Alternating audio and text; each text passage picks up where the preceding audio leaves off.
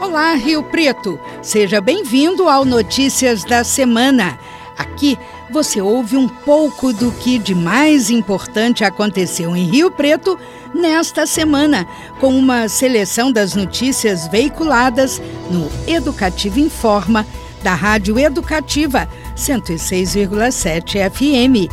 Fique agora então com o seu Notícias da Semana de 15 a 19 de novembro de 2021.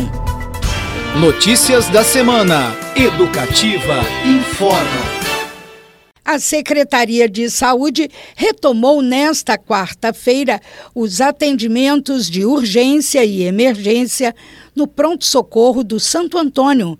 Quem tem as informações é a repórter Letícia Greco. Depois de um ano e três meses funcionando como unidade de suporte ventilatório para tratamento de síndromes respiratórias moderadas e graves, o Pronto Socorro do Santo Antônio retomou hoje os atendimentos de urgência e emergência. Assim como as outras UPAs de Rio Preto, o pronto-socorro também funciona 24 horas por dia. Os atendimentos são tanto para síndromes respiratórias quanto para as não respiratórias. No funcionamento como unidade de suporte ventilatório, a unidade abrigou 30 leitos de internação, que foram desmontados na última segunda-feira. Além do pronto-socorro do Santo Antônio, a UPA Jaguaré também foi transformada em unidade de suporte ventilatório durante a pandemia e restabeleceu os atendimentos de urgência e emergência no dia 23 de agosto. Quem precisar de atendimento para síndromes respiratórias pode procurar uma unidade básica de saúde ou uma unidade de pronto atendimento. Letícia Greco para o Educativa Informa. Educativa informa. A empresa municipal Empro recebeu o selo de destaque do ano do Prêmio Anuário Informática. Quem tem os detalhes é o repórter Daniel Martins. A Empro Tecnologia e Informação, empresa municipal de São José do Rio Preto, recebeu o selo Empresa Destaque do Ano, concedido pelo Prêmio Anuário Informática hoje. A instituição foi contemplada no segmento de prestação de serviço governo pequeno pote. A avaliação do Anuário Informática hoje também coloca a Empro como empresa top 200 no ranking das empresas de TI analisadas. A empresa municipal ficou na posição de número 188 da classificação. Desde 1986, o Anuário Informática hoje analisa o desempenho econômico-financeiro de empresas do setor e publica o ranking das 200 melhores avaliadas. Também são escolhidas as empresas de destaque do mercado brasileiro de tecnologia da informação com base na receita líquida das instituições. A divulgação da premiação foi realizada em evento virtual, do qual participou o presidente da Empro, Ângelo Bevilacqua. Daniel Martins para o Educativo Informa. Uma comitiva composta por prefeitos, secretários municipais e técnicos de três municípios do estado de Minas Gerais visitou o Complexo Municipal de Reciclagem para conhecer o sistema de gerenciamento de resíduos aqui em Rio Preto. O repórter Ademir Terradas tem as informações. Os três prefeitos visitantes são de municípios que integram o Consórcio de Saúde e Desenvolvimento dos Vales do Noroeste de Minas. Na comitiva estavam o prefeito de Brasilândia, Oséias Queiroz, o prefeito de Chapada Gaúcha, Jair Montanher, e o prefeito de Bonfinópolis de Minas, Manuel da Costa Lima. A visita começou pelo ponto de apoio do Jardim Atlântico, que é um dos 18 pontos oficiais que recebem descarte de entulhos da construção civil para serem enviados ao complexo de beneficiamento. No complexo de reciclagem, as autoridades puderam acompanhar todos os processos de beneficiamento dos resíduos. O coordenador do local, Vinícius Viterbo, explicou aos visitantes os processos de beneficiamento dos resíduos da construção que são realizados na usina municipal. A usina de reciclagem, assim como o complexo, tem todas as licenças ambientais dos órgãos fiscalizadores de meio ambiente e possui capacidade para a produção de 40 toneladas de produtos por hora. Durante o beneficiamento do resíduo, são originados seis subprodutos, também conhecidos como agregados. O chamado material vermelho ou entulho bruto é destinado para a compactação de vias sem pavimentação, aterros e desníveis de solo. O material cinza, que é o concreto isolado, é destinado à fabricação de mais de 50 itens, como tubos, guias, bancos de praça, postes e tampas de boca de lobo, entre outros. Os visitantes acompanharam todo o processo e também conheceram a fábrica de artefatos, que faz os produtos de concreto reciclado utilizados nas obras públicas. No final da manhã, o prefeito de Rio Preto, Edinho Araújo, recebeu a comitiva em seu gabinete. Durante o encontro, o prefeito apresentou um institucional sobre as atividades econômicas preponderantes em Rio Preto e outro com o detalhamento das intervenções realizadas para a construção do anel viário J. Ávila. Os prefeitos aproveitaram o encontro para trocar experiências relacionadas à gestão pública e também resíduos sólidos e reciclagem. Ademir Terradas, para Educativa FM. Educativa informa. Prefeitura acende oficialmente hoje a iluminação de Natal deste ano. O repórter Daniel Martins traz as informações. A partir da noite desta sexta-feira, a cidade será alegrada com uma decoração natalina distribuída por prédios públicos e avenidas. Um dos principais espaços a receber a decoração é a represa municipal.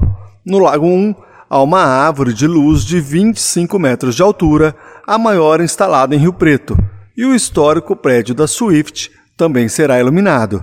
No Lago 2, um túnel de luz de 164 metros de extensão foi montado sobre a passarela da represa. A iluminação será acionada pelo próprio prefeito Edinho Araújo.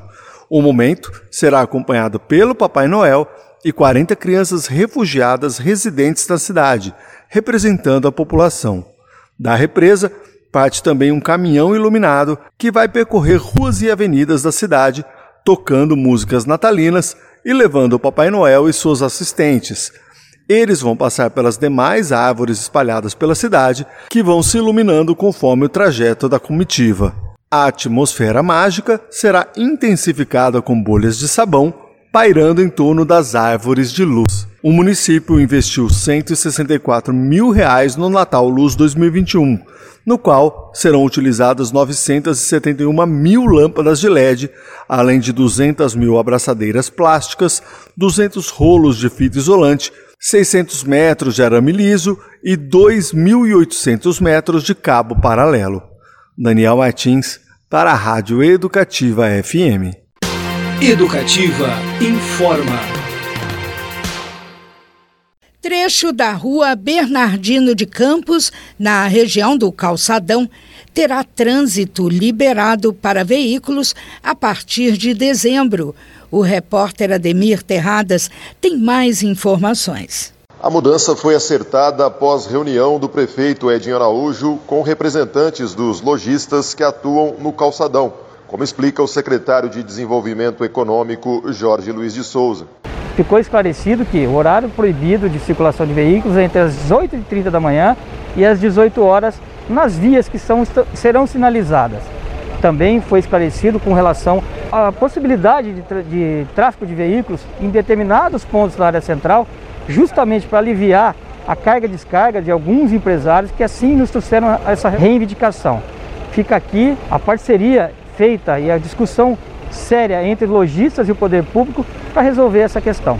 O secretário de Trânsito, Amauri Hernandes, explicou como serão as intervenções. A ideia dessa, dessa área aqui da Bernardino e as ruas entre a Bernardino e a Voluntários é estar tá regulamentando para evitar o contrafluxo. Hoje nós temos aqui na Bernardino, entre Jorge Tibiriçá e Siqueira, a descida do veículo e a saída na contramão. Nós temos na Siqueira também, entre Voluntários e Bernardino, o mesmo caso. Os veículos entram e saem na contramão e contra o semáforo. O semáforo está voltado para a Siqueira, do outro lado, e a Voluntários. Então não tem visibilidade.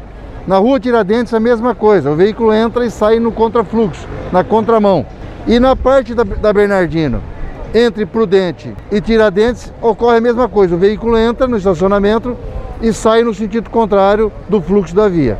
Então o que nós queremos é regulamentar isso, é deixar o fluxo normal, é abrir uma quadra que está causando esse problema, que é entre Siqueira e Tiradentes na Bernardino. Aí nós teríamos todo mundo entrando e saindo no sentido correto da via, sem risco de problema. E como está regulamentado aqui a velocidade de 20 km por hora, nós vamos criar obstáculos aqui na Bernardino justamente para evitar que alguém imprima uma velocidade acima dessa regulamentada de 20 km por hora, justamente para evitar atropelamentos. A mudança foi comemorada por lojistas, entre eles o comerciante e fotógrafo João Passos Nogueira Filho. Para que a, a, o trânsito flua corretamente, para evitar acidentes, evitar um transtorno maior, principalmente nessa época de fim do ano, que é a época de Natal. Um dos pontos positivos é, é aqui na, na, na Bernardino a, a, questão da gente colocar mais um ponto de carga e descarga que falta no centro. Eu acho que isso é primordial. Falta um ponto, mais pontos de carga e descarga durante o dia em São, São José do Rio Preto, o que prejudica muitos lojistas. Isso só vem beneficiar o nosso trabalho, só vem beneficiar esse, essa, essa união toda. Foi eu queria dizer que foi uma reunião produtiva e que os lojistas podem ficar tranquilos que nós estamos atentos a tudo que está acontecendo. Também participaram do encontro realizado no gabinete do prefeito na terça-feira o secretário de governo Jair Moretti, o vereador Cabo Júlio Donizete e também o chefe de gabinete Zeca Moreira. Ademir Terradas, para Educativa FM.